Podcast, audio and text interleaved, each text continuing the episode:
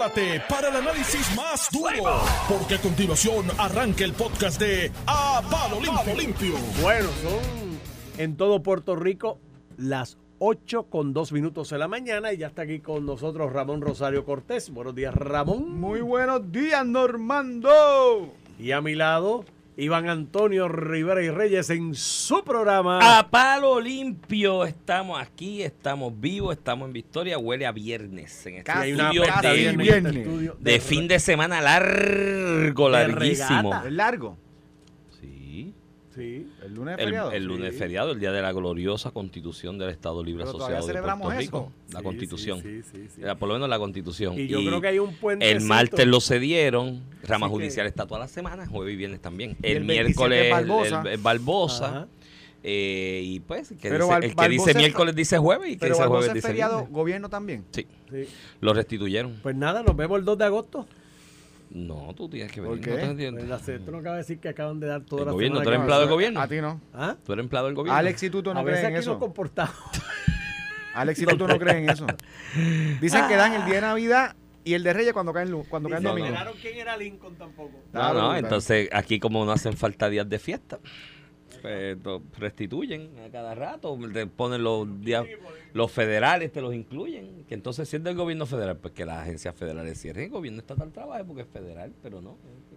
¿Ves? Ay Dios, nos escuchamos, cuídate. Iván, cuéntamelo. Se fue corriendo Normando. eh. Iván, te voy a leer. los Yankees, no quiere hablar de los Yankees. ¿No quiere hablar de los Yankees hoy? Pero es que no han jugado. Juegan a la una. Mañana. ¿Jugaron hoy? Juegan a la una. y Ah, a las por eso seis, juegan doble hoy. Lo bueno de que el comisionado de béisbol sea fanático de los Yankees. Mete doble juego para que Houston rinda menos los chavos. Pues, vende una sola taquilla. Mira, Mira, este, mire, están investigando llamadas de sobrino Ricky Martin. Lo amenazaron. Hoy es la vista esa, hoy ¿verdad? la, hoy en la vista va a ser por videoconferencia porque el artista solicitó que fuera por videoconferencia. Yo me pregunto si una persona normal que citan al tribunal para una vista de violencia doméstica eh, o una orden de protección bajo la ley de violencia doméstica eh, pide que sea por videoconferencia y se lo conceden. Sí, Sí, a mí me lo han concedido. normal.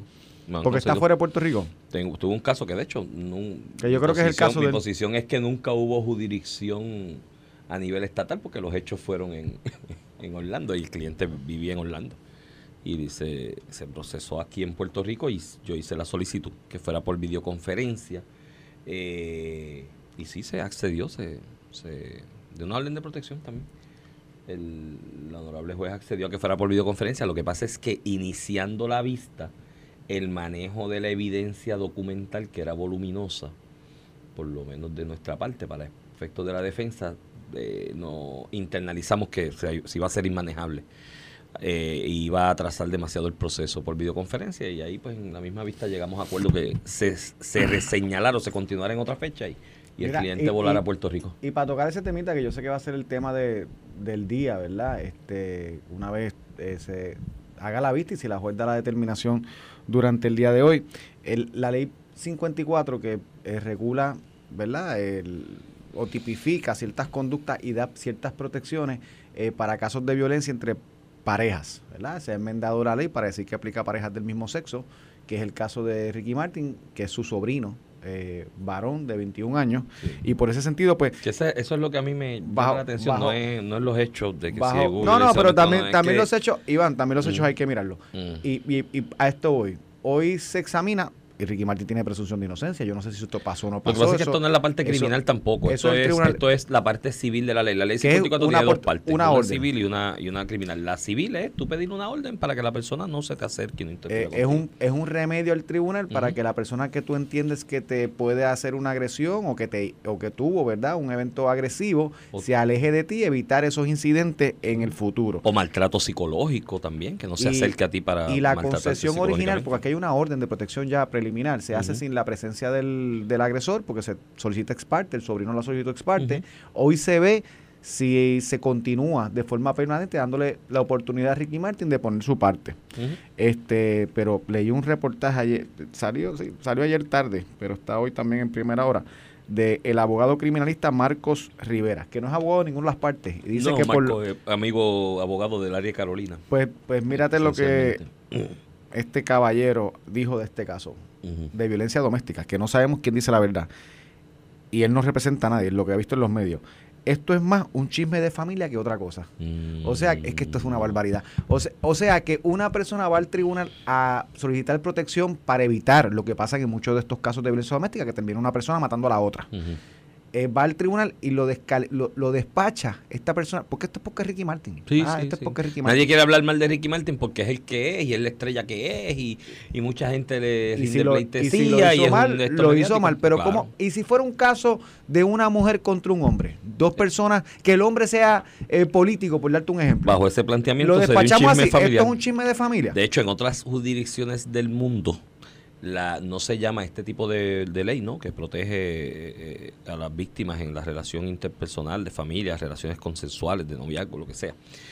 Eh, esa- las leyes se llaman ley contra la ley de protección contra la violencia intrafamiliar, porque es un asunto familiar. Es un asunto Entonces, familiar. como es un asunto familiar, mm, tiene unos parámetros eh, de manejo y de alternativas eh, eh, jurídicas o judiciales que son distintas a si tú y yo tenemos una diferencia y yo te digo cuatro cosas y te amenazo, si fuera vecino tuyo, por ejemplo, o conocido o relacionado de trabajo, la ley lo maneja de otra situación porque es una realidad distinta A a la que es de dos personas que conviven bajo el mismo techo o- o, que tienen una relación, relación eh, afectiva, que ya eso esa relación afectiva se entiende que es una familiaridad y por eso se llaman leyes de protección contra la violencia intrafamiliar. Así que son asuntos familiares, por eso es que tiene los parámetros que tiene.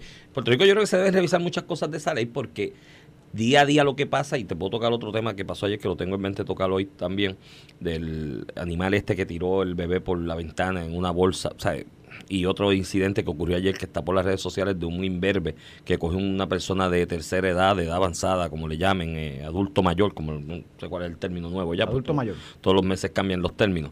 Eh, y este macharrán boricua con guille de gallito por un parking En un parque. en un centro comercial en Cagua se baja y agrede a esta persona que, que y está la tablilla ahí, la policía eso es para que hoy investigue la tablilla de quién es y vaya y busque el tipo y le radique cargo, está el video que lo agrede. Eh, eh, eh, se trata distinto por eso, porque hay unas cosas y, y- hay unas particularidades que deben atenderse. A mí lo que yo no escucho a nadie, y me imagino que lo hacen porque es Ricky Martin. Y como aquí la Fundación Ricky Martin reparte contratitos y Ricky Martin va allí y regala regalitos en una cosa, en otra, todo el mundo quiere salir en una foto con Ricky Martin. Y porque, No lo tocan porque en cuando muchos hay un asunto político, los medios traen a Ricky Martin, lo trajeron con Claro. Ricardo Rosselló, con Pedro Pierluisi, lo trajeron. Que para mí siempre yo he tenido reservas con eso. Y una de las primeras personas que yo escuché aquí y fue al profesor Carlos Díaz Olivo en, otro medio, pero lo reconozco porque fue la primera persona que lo escuché decirlo de esta manera y tiene toda la razón del mundo. Y luego yo lo internalicé. Ricky Martin viene, vive en Nueva York, vive en Los Ángeles, donde tenga la casa, en Miami, no sé cuál tiene ahora mismo, estuvo pensando en Nueva York, estuvo Los Ángeles, estuvo en Miami. Se monta en su jet privado, llega a Puerto Rico, forma un revolú político y dice, estoy aquí hablando a nombre del pueblo de Puerto Rico y defendiéndolo. Y después viene, se monta en su jet privado y se va y deja el revolú aquí. Y el entonces el planteamiento, y vuelvo y repito, Y- no es mío, es del profesor de Olivo, es ¿quién diablo eres tú para decir que hablas a nombre del pueblo de Puerto Rico? ¿Quién te eligió a ti para que hablaras a nombre del pueblo Mira, de Puerto Rico? o sea, que te compren discos Pero- no quiere decir y- que... Y volviendo que- un poquito para atrás, de lo que no se habla, y ayer, de hecho, tú participaste, tuvimos una discusión con. Sí, con el licenciado un Iron un Díaz. compañero, compañeros abogados que están buscando en el Código Penal No, no, por eso. me- me- no, pero no es que lo que aplique, Iván, es que el Código Penal, de lo que no se habla aquí, by the way, el Departamento de Justicia tiene un- unas imputaciones de delitos públicas, pero de lo que no se habla aquí es que el Código Penal, en el delito de incesto, tipifica como delito y condena con 50 años de prisión a las personas que hayan tenido relaciones sexuales, oro, o- o- orogenitales, de ujú. penetración, digital, con una persona que esté dentro del tercer grado de consanguinidad. ¿Qué quiere decir eso? Un sobrino está en Que- el segundo grado. Eh, en el tercero, El- uno, dos, no, en el, en- sí, en el tercero, o sea, subes al tercero, abuelo, subes al abuelo y vas al tercero. Este, este, en tercer grado de consanguíneo. O sea que eh, el, nuestra legislación de muchísimos años, de, de- de tiempos inmemorables, de los primeros códigos penales, tipifica como delito que una persona tenga relaciones sexuales o con su hijo, o con su papá, o con su hermano, o con su sobrino. Eso es así, eso es delito. Se llama incesto y son 50 años. Si en- Indistintamente de que usted esté de acuerdo con que si eso en sea delito o no, pero está Si tipificado. en así. realidad Ricky Martin tuvo una relación sentimental afectiva con su sobrino, cometió un delito. Ujú. O sea, y, y hoy veremos cuáles son las expresiones de las partes en este proceso, porque las dos tienen. Y, y vamos a eso también, porque y, y eso es lo que tú señalas, Pero- eso, eso es lo que te está diciendo. Pero si es así, el Código Penal se tiene que aplicar a Ricky Martin como se le aplica a cualquier Y, persona. y eso es lo que te quería decir también sobre este caso, de que nadie quiere hablar de esa parte. Todo el mundo está poniendo ahí en duda de si es verdad o no es verdad, si ocurrió la violencia doméstica o no y demás.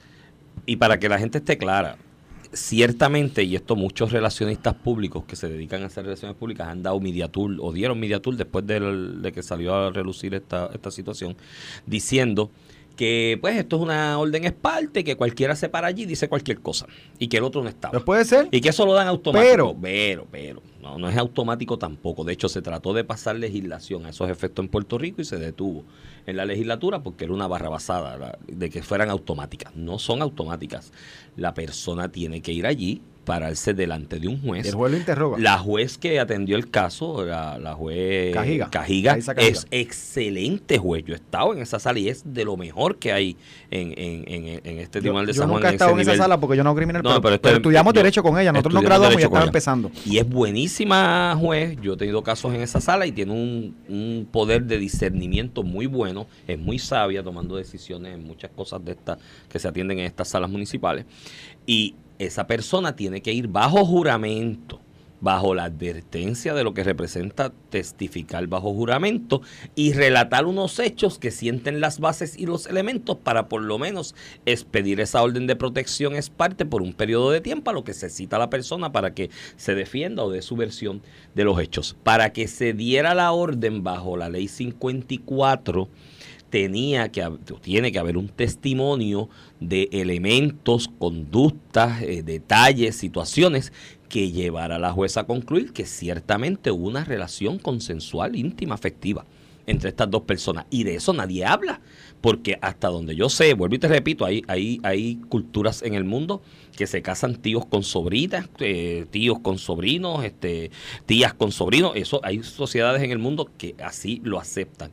En Puerto Rico, el entorno social, la realidad social y cultural es que no lo acepta, hasta el punto que lo tiene tipificado como delito en el Código Penal y no se ha eliminado. O sea, aquí en el 2004 se le dio un jamaquión al Código Penal y se eliminaron muchos de esos delitos que eran como que pro forma. Yo creo, me acuerdo que había uno que era de seducción, que era el que si llevabas y tenías acceso carnal con la persona, eh, bajo la bajo la promesa de que te ibas a casar con ella y no lo hacías, pues era un delito.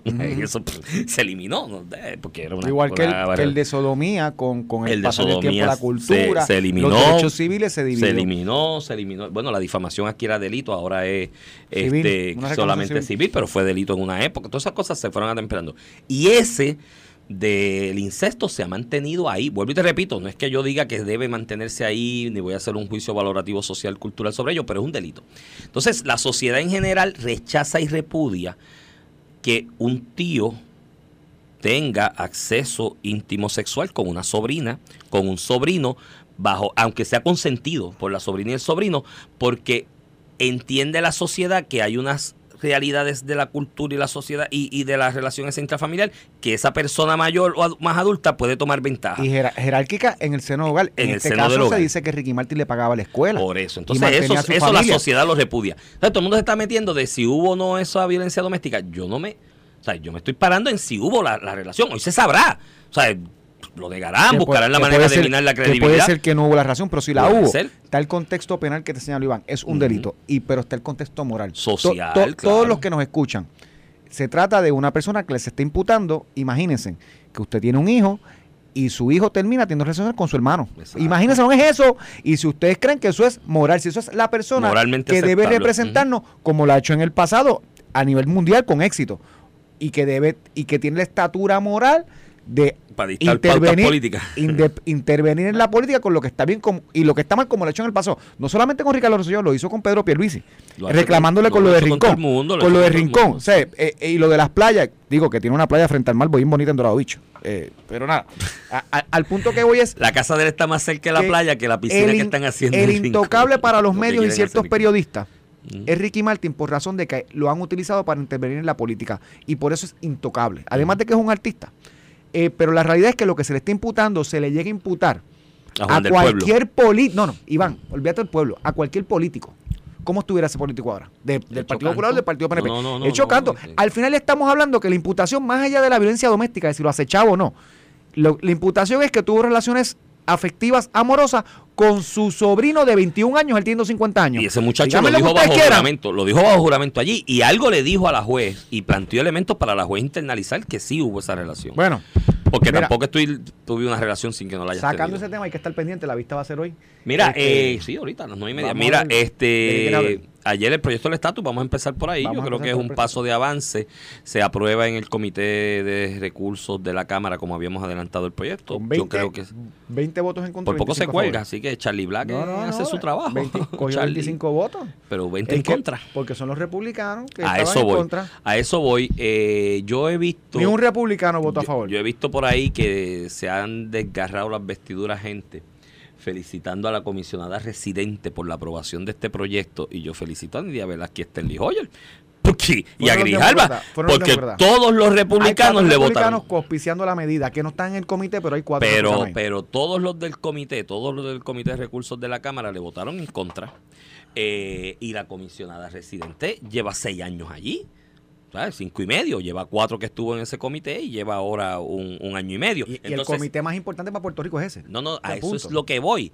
Y la pregunta que yo me hago es, ¿qué es lo que ha hecho la comisionada allí estos seis años? Porque si en algún lugar la- el comisionado residente de Puerto Rico en Washington o la comisionada residente en este caso tiene un poder, un leverage de negociación y tiene, y tiene un poder de puja, es en ese comité, porque ella vota. Y, Y puede su ser. voto- y su voto cuenta en ese comité. Y su voto cuenta en ese comité, además de que ella se reputa públicamente como republicana. Y yo digo, ¿y qué ha hecho estos cinco o seis años que no tiene unas relaciones eh, de poder con esos pares de ella republicanos de su partido para llevarla a negociar con ellos? Un apoyo a un proyecto que ella está empujando. Porque, mírate el argumento aquí de los estadistas. Si tenemos cinco congresistas o siete congresistas, tenemos el poder de puja y negociar para que Puerto Eso Rico verdad. adelante. Bueno, Está bien, ese es el argumento. Yo siempre he dicho, pues, son cinco en el House Y dos, en el y dos Senado. senadores, papá. En el Senado tienes más poder de puja porque como está el Senado, pero en el House 5, pues... Tuviéramos pero- más legisladores. pero- en, pero el en la Cámara tuviéramos más legisladores que 25 El argumento es eso, traslada eso al Comité de Recursos de la Cámara, donde la comisionada lleva cinco años y medio y no es capaz de levantar un solo voto de un republicano en ese comité para que apoye este proyecto. Pues mira, yo creo que ella ha ido a Washington a volar chiringa, porque no tiene la idea. Si alguien, yo siempre le reconocí, mira que tenía diferencias de criterio políticas grandes con él, pero yo le reconocí siempre que supo identificar la importancia de la posición de comisionado residente era don Carlos Romero Barceló.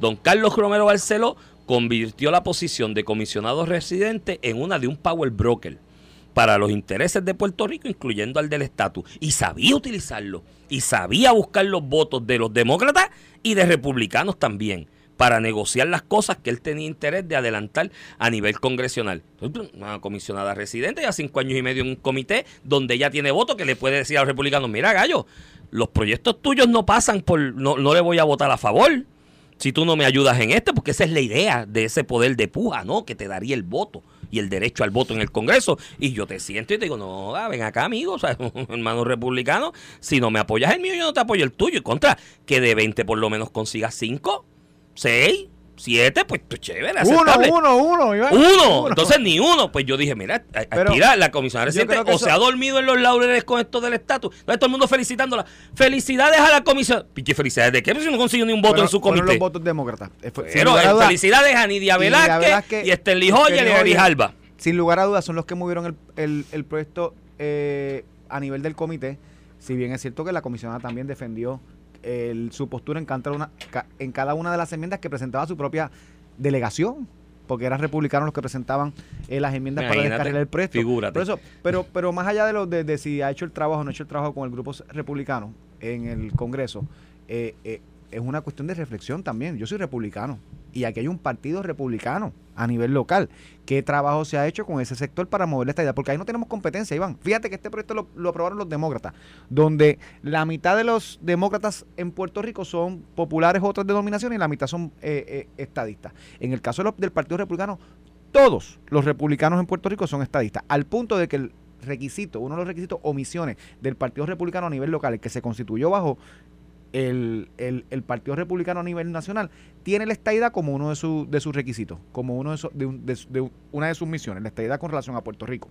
Y en ese sentido, pues, debemos preguntarnos qué han hecho no solamente el Partido Republicano a nivel local, los demás funcionarios eh, republicanos y, y la comisionada también, para mover ese tema que en el Partido Republicano es sumamente difícil por el corte eh, eh, discriminatorio o, o la posición institucional que ha tenido el Partido Republicano en relación a los latinos eh, eh, o en contra de los latinos, al, al punto que ayer eh, José Luis Dalmau se va a una oficina de un senador republicano, Roger Wickett, de, de también. Mississippi, mi hermano. Este, no hay ra- no hay este es el en senador Mississippi. en contra de todas las legislaciones migratorias, este es el senador congresional más racista contra los latinos de un estado del sur, por, por, No, por de decir, Mississippi. por de, de Mississippi, por decirlo menos. Este, En todas las yo posiciones no me atrevo ni pedir agua. todas las posiciones xenofóbicas, el Partido Popular de momento se vuelve republicano y, y cogen un racista para radicar un proyecto que al final del día, lo que es lo que está diciendo, que para estallar a Puerto Rico no hay break, que cómo van a ser esos latinos parte de nosotros. Entonces, para que tú veas cómo la, o sea, eh, eh, es una locura por todos lados. Entonces lo, lo ponen como una gran, como, un- como una gran eh, noticia. El José Luis Dalmau consiguió un racista que dijera que, pa- que hiciera un proyecto que le pusiera todas las trabas posibles a la estadidad, que incluyera el ELA. Para mantenernos colonizados como merecemos, tú sabes, porque un blanquito dice, no, estos tipos son nuestro territorio, más nada. Entonces, consiguen uno para que ejerza la- precisamente el imperialismo con Puerto Rico y lo aplauden con fotos y todo. Yo digo, Dios mío, no, pero ¿y no, dónde llegamos? lo- no, pero, el, el otro problema es la gran Ah, entonces un senador radica un proyecto, by the way, que en el eso Senado, voy. en el Senado. Federal hay un proyecto de estadidad. El mismo que estaba en la Cámara de Jennifer González, con muchísimos cospiciadores. Entonces, ellos buscan un racista que radica un- proyecto. solo y es una gran noticia. Es más, yo lo veo en los periódicos hoy. A mí, la gran contradicción es que ellos están diciendo que el proyecto este que se va a aprobar en el House, que para mí es lo más importante, o sea, después que esto se apruebe, y yo estoy seguro que estoy convencido que se va a aprobar en el House, pese a que Jennifer González lo ha abandonado el- la negociación, pero creo que se va a aprobar en el House, eh, eh, eh, eh, y, va a ser lo más importante en la discusión del estatus de ahora en adelante, una vez aprobado en el House, y ellos dicen, y yo coincido en eso, es una realidad, lo complejo de la composición del Senado en este momento, que eso no tiene break en el Senado, que adelante un proyecto en esta etapa del juego y con un eh, eh, un senador lame dog a, final de, de- de este, de este ciclo, y que eso no tiene break. Entonces, no tiene break, pero celebran que un senador radicó uno, pues si no tiene break, uno no tiene break. El otro Imagínate, caballo, uno pasó comité. Son los mismos, son Pero- los mismos argumentos. Lleva- No, no, eh, eh, de verdad que a veces Pero- la desesperación. Pero cuando alguien, tú está, sabes lo peor cuando de alguien eso. está chavo, se agarra hasta un clavo Pero caliente. se agárrate un clavo caliente. Pero tú sabes lo peor de eso, que hay gente en el Partido Popular que se lo cree. De verdad, hay gente en Partido Popular que se cree, ay Dios mío, ese es el presidente del Senado, mira lo que está haciendo, qué bueno Mira. es. Y lo otro, lo que tú dices de agarrarse de un clavo caliente, cuidado con el clavo, porque hay clavos calientes y clavos embarrados. Tú amarrarte con un legislador racista, senador racista de Mississippi. Mire, en Mississippi yo fui con Mariela una vez y se me- por cuestión de trabajo se me pasó un- una, una salida que tenía que coger y voy por este camino rural, me- se me pasa la salida y me da con ir a virar frente a una casa. Chachi, por poco me mata. Me dice, tú eres loco. ¿Cómo tú vas a virar frente a esta casa? Y yo, porque pues, pasé la entrada y me dice, no, sigue para adelante aunque tengamos que guiar, guiar tres millas hasta que encontremos un, un lugar público. Porque si empezamos a virar frente a esa casa, Mira. sale el tipo este y nos da un Y, tiro. Y No Eduardo, sabes, con el y- color y de para irnos a la pausa, Eduardo Bate le metió un tiro al proyecto. Dice, leí con esperanza en Twitter de Eduardo Batea, y apertura el proyecto de estatus del senador Roger Wicker. No se comprometa nada para terminar con el déficit democrático bajo el ELA. Cree que la misma comisión, cree, crea la misma comisión para negociar que hace 50 años no exige la descolonización. Porque cuando tú miras lo que es el ELA, by the way, propusieron el ELA territorial. O sea, Sí, José sí. Luis Dalmau ayer aceptó que a pesar de todas las posturas públicas que ha tenido... que es el ELA Bajo territorial. la cláusula. Entonces, se crea una comisión para atender los déficits democráticos. Que, que entonces, ¿qué, qué- qué resuelve eso? Vuelvo y te repito. ¿Qué resuelve A ese mí no me preocupa tanto. Se buscó un racista para me- no darnos nada. A mí lo más que me preocupa es que hay un montón de populares que se están creyendo que es un gran El logro. Y ahí yo digo, anda. Mira, mi pero hermano. vamos a la pausa y Cuando regresemos vamos a hablar de la marcha de contra Luma. ¡Fuera Luma! Estás escuchando el podcast de A Palo Limpio de Noti1630. De regreso a Palo Limpio, edición de hoy, jueves 21 de julio del 2022. Este es Iván Rivera quien te habla. Acompaño al licenciado Ramón Rosario Cortés y Valiente. Buenos días, y Iván. a Elvira. No, no No se lo quite. Ese es el tercer apellido encanta, de- Cada vez que lo escucha, le encanta. El tercer apellido. ¿Tú has, escuchado, esto. ¿Tú has escuchado que lo cortés no quita lo, lo valiente? Ah, ya veo. Ya. Tiene dos apellidos, usted tiene tres. Tres, porque lo cortés no quita lo valiente. Cortés no quita lo valiente, papá. Mira, Iván, este, vamos a hablar de la marcha. Mira, ¿Hubo te voy, a leer, te voy a leer los periódicos. Te voy a ¿Hubo leer los- marcha finalmente? Te voy a leer los periódicos. Dale, léeme los Porque tú sabes, tú sabes que con esta marcha estuvieron este No, estaba el meses, PPD. semanas Mira, eso fue auspiciado pagando, por el PPD. apagando anuncios. Victoria Ciudadana. Eh, el había- PIP. hacían live, empezaron a coger mensajitos de TikTok, vía René Monclova, diferentes artistas, qué sé yo qué, hay que ir para allá, tumbar a la Luma, el gobernador, a todo el mundo. Y vamos a ver los, los periódicos de cómo reportaron la ley. Se tiran a la calle por el descontento. Ciudadanos marcharon desde el Capitolio, eso es primera hora. Voy a dejar el nuevo día, porque nuevo día, para el último, nuevo día es el mejor. De verdad. Sí, sí, sí. Eh, vocero, reclaman cancelación del contrato de Luma el- y se queda corto la deuda. Anyway.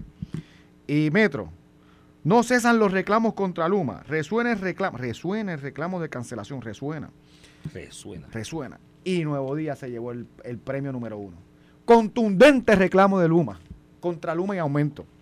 Entonces, cuando tú miras las imágenes que ponen los periódicos, que las pusieron así close up a un grupito, tú sabes, porque no las pusieron, pusieron de arriba, vayan a las redes. Yo, lo, yo subí un par de fotos ayer. La realidad es que no llegaron a 500 personas. Y te lo juro que yo pensaba que iba a ser un fracaso porque no iban a llevar 5 mil personas luego de todo el escándalo que hicieron y la desinformación, porque aquí se pusieron hasta religiosos. Y hablo de- del padre de tu, de tu, de tu municipio, de Comerío, pa-. Padre Pedro, a decir que había que eh, que había que protestar por los aumentos, como si los aumentos fueran de Luma, porque Bueno, que aquí gastaron- que lleva la desinformación. Gastaron huevo en el sistema ese mecanizado de mensajes de texto. A mí me llegaron tres. Me llegó uno de Evo, Victoria uno de Ciudadana, Ana, uno de Victoria Bernardo. Ciudadana Sí. gastó billete invitando a la gente por mensaje de texto. Y de por- hecho, que me preocupa que te hayan llegado, que te hayan radio. llegado tres, porque a mí no me llegaron. No sé que tú estás en una lista de Sí, en revoltosos. alguna yo estoy. Tú estás en una, Sí, alguna debo estar a lo mejor son la universidad, de los tiempos de la universidad te grabaron Pero el teléfono. no tampoco porque a Mariel le llegó también. Y ¿Te Mariel era de los John Republicans y, Eh, que en tu, en tu casa, estadista. en tu casa hay dirección en algún lado. Hay una Eres tú el que te está descarrilado. Puede ser, y esto ella me lo dijo con gran preocupación ayer, que en algún momento, pues yo siempre voté popular y estaba en la lista del Partido Popular. Ella en algún momento, para la época de Alejandro, votó por el Partido Popular, ella es estadista y todo el mundo lo sabe. Eh, y, y ella piensa que del Partido Popular alguien le vendió listas de, de teléfonos a los de Ah, Victoria ahí los cogió a los dos. Entonces Sí, ahí los cogió a los sí, dos. ella tiene esa sospecha. Mira, Lo cual sería una barra gastaron billetes, billetes. Miren las imágenes del no llegaron a 350 personas. 500 personas allí no habían jamás en la vida. Entonces, a lo que voy, no es que el pueblo no está molesto con los aumentos. Yo estoy molesto con el aumento de luz, también el de gasolina. De hecho, y cuando voy a comer en el restaurante también lo estoy sufriendo. Vamos a la gasolinera y, Y- vamos a hacerle una marcha para que Vamos baje la allá. gasolina. a- a- no voy a decir las marcas, pero a cualquiera. La que usted se imagine, vamos yo a he hecho hacer una, una, protesta allí. frente a la gasolinera Ah. que yo he hecho en Santurce, una marcha. Una marcha allí porque me subió. Mira, no es por falta de descontento. Ciertamente seguimos teniendo un servicio de energía deficiente que siguen habiendo apagones. Este, como lo hubo en el pasado, no de Luma, de siempre. Este, y ciertamente los precios de energía, no solamente de, ¿verdad? por la gasolina cuando lo echas en el carro, el precio de energía de la luz está subiendo a niveles eh, imaginables. No en Puerto Rico, en todo el mundo, porque el precio, hay una, un pequeño conflicto bélico en una parte del mundo que ha afectado todo el mercado de gas y petróleo. Y hay un descontento. La- el resultado del fracaso de la marcha ayer precisamente son esos políticos, sindicalistas y religiosos que trataron de politizar esta medida como si esto fuera culpa de Luma y Pedro Pérez. Se quedaron solos.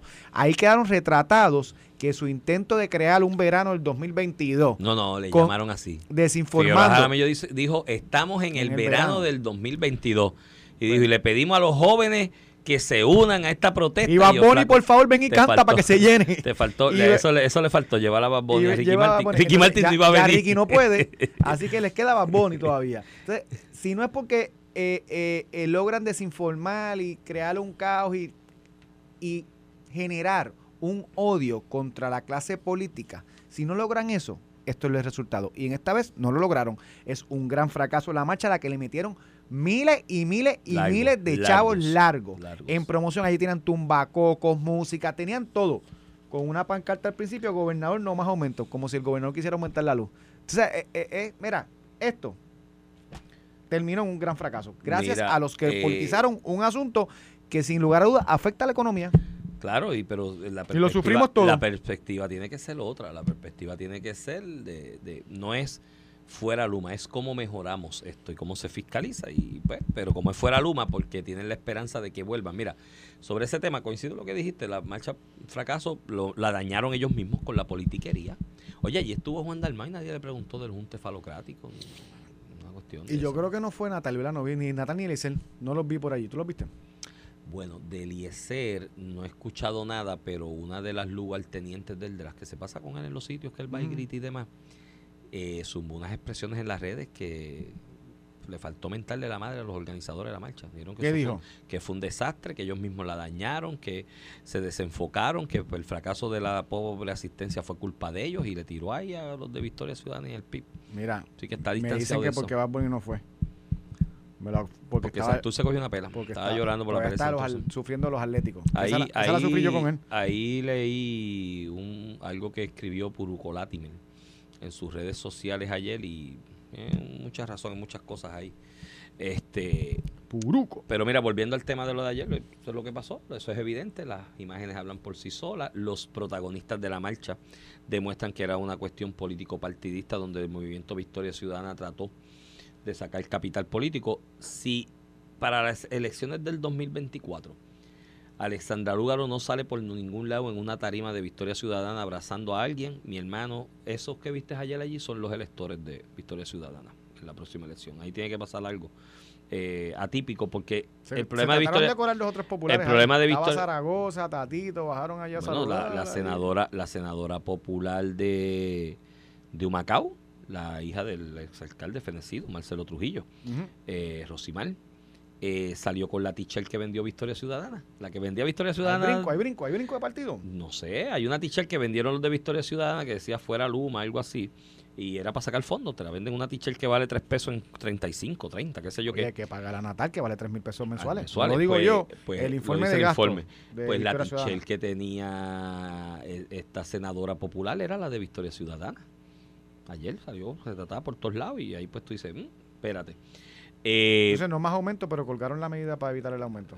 sí, no, es es que estoy a favor de eso.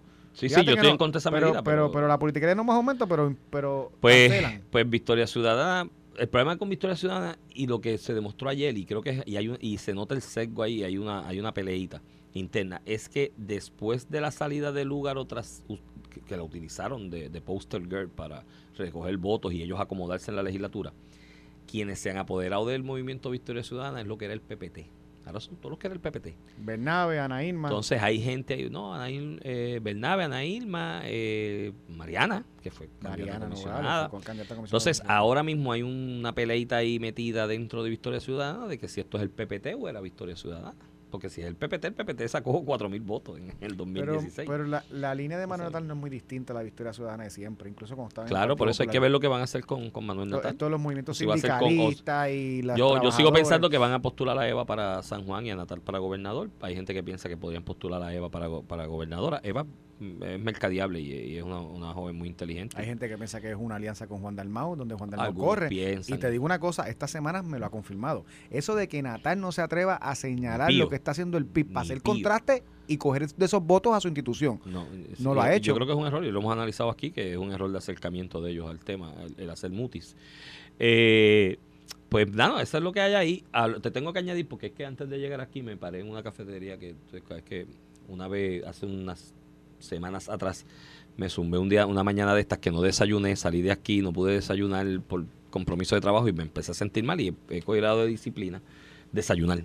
Y por lo menos un café y alguna avenita comerme. Eso pasa con la edad, Iván. Y hay, sí, es la edad. Y me, me, me paré ahí en la cafetería y estaba comiéndome una cremita y un café. Y estaba viendo el televisor y estaba entrevistando a Juan Dalmau en Televicentro. El mismo noticiario está puesto aquí en la Tiene un televisores del segmento, tiene un segmento ahí. Sí, lo creo que es los jueves. Y le tocó hoy. No le preguntaron del junte Y la falocrático. columna de primera hora tampoco Sí. habla de Junte Palo No le, no, le, no le hablaron, no le preguntaron un tefalocrático, pero Juan, con el respeto que le tengo y, y el aprecio y el reconocimiento de que es una gran mente, eh, le tengo que decir que no caiga en la demagogia. Porque cuando le hicieron la pregunta, el periodista, el, el Pipagán, de, pero está bien, el planteamiento es que si sale Luma, ¿cuál es la alternativa? Regresar a lo que había antes. Y él dijo que Eso es verdad, las Naciones Unidas han reconocido el acceso a la energía eléctrica como un derecho humano. En Puerto Rico hay acceso a la energía eléctrica, hay unos problemas ahí, infraestructura y demás. Y ese derecho se, se De hecho- concede en la mayoría de los países y estados a través de entidades privadas. Hay entidades Punto. privadas. Es, es- es el acceso a la energía eléctrica, no es que te la tengo que regalar, ¿me entiendes? Porque la Eh, tiene que dar el gobierno. Eh, el asunto es que, que él dice eso y mira, y ahí pues hay- aquí es donde viene la demagogia. Dice, aquí se le vendió a una empresa privada ese bien de aquí. Y mira, Juan, eso es demagogia. Aquí no se le vendió la distribución y el mantenimiento de la infraestructura de la red de distribución y el servicio al cliente a una empresa privada. Eso no se vendió.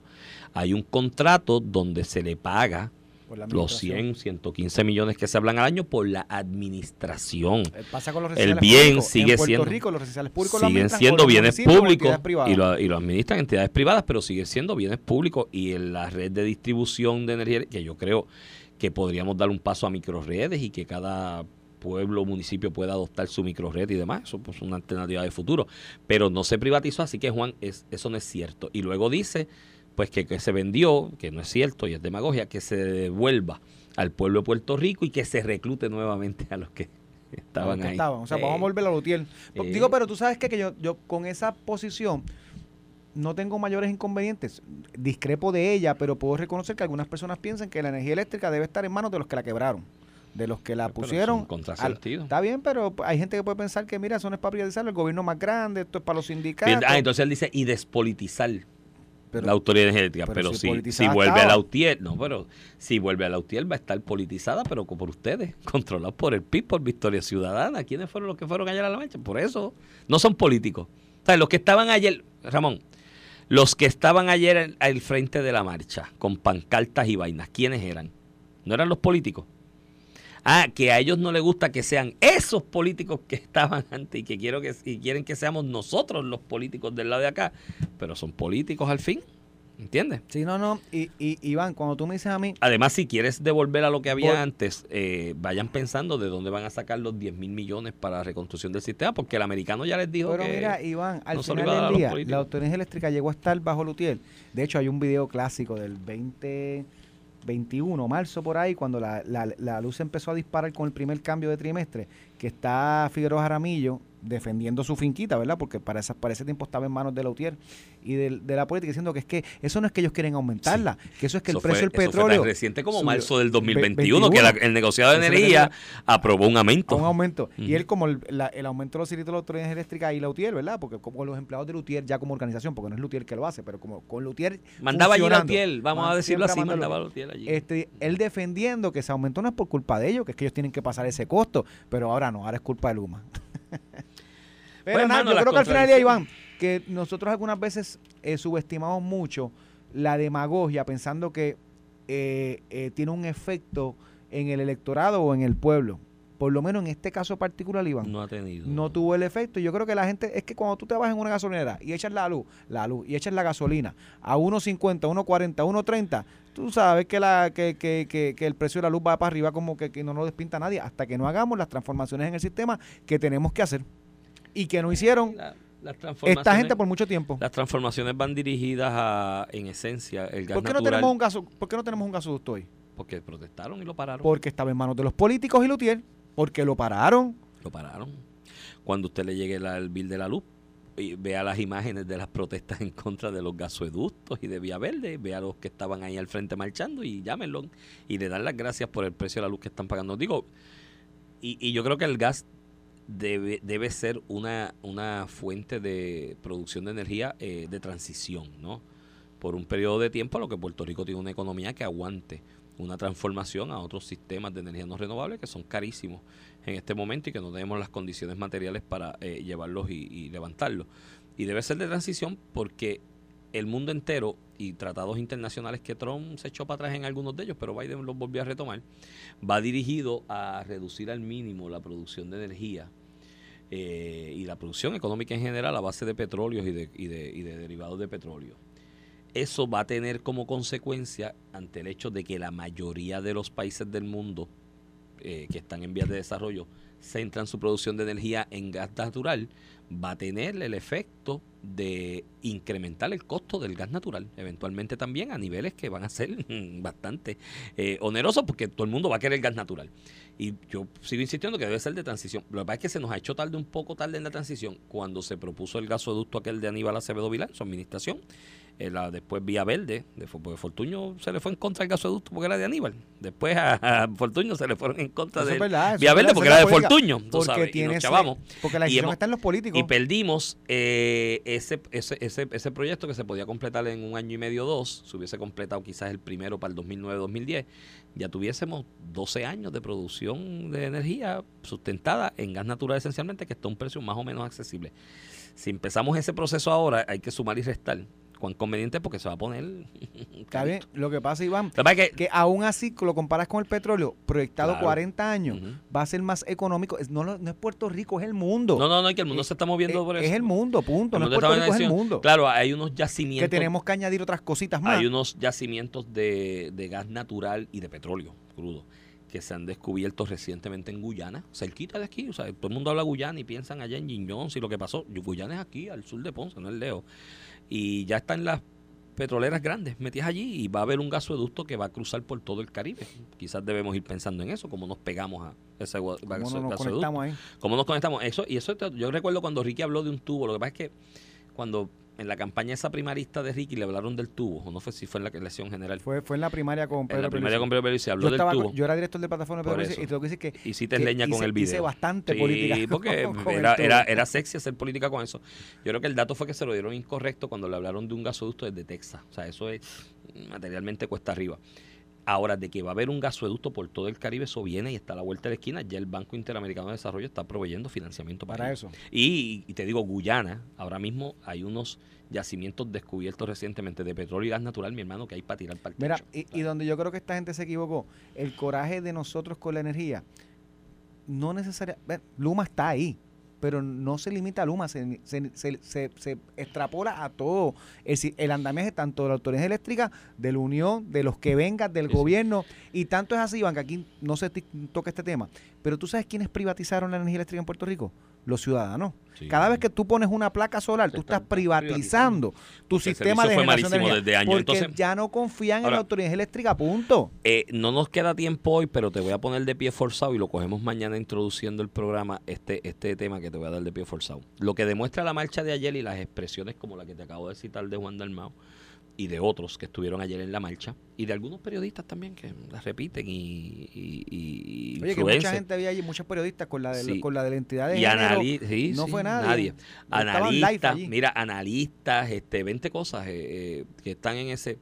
Lo que demuestra el tema, Ramón, y lo que está pasando en el rol del tema del humo y demás, es esto. Y es el planteamiento teórico, y mañana lo desarrollamos. En Puerto Rico hay una resistencia enorme al cambio.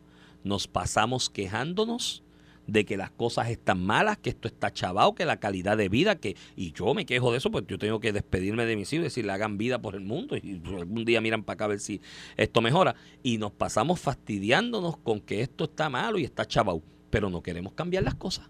Queremos que sigan igual. El tema de Luma, mira la respuesta de Juan, es volver a lo que estaba antes y volverlo a rescatar.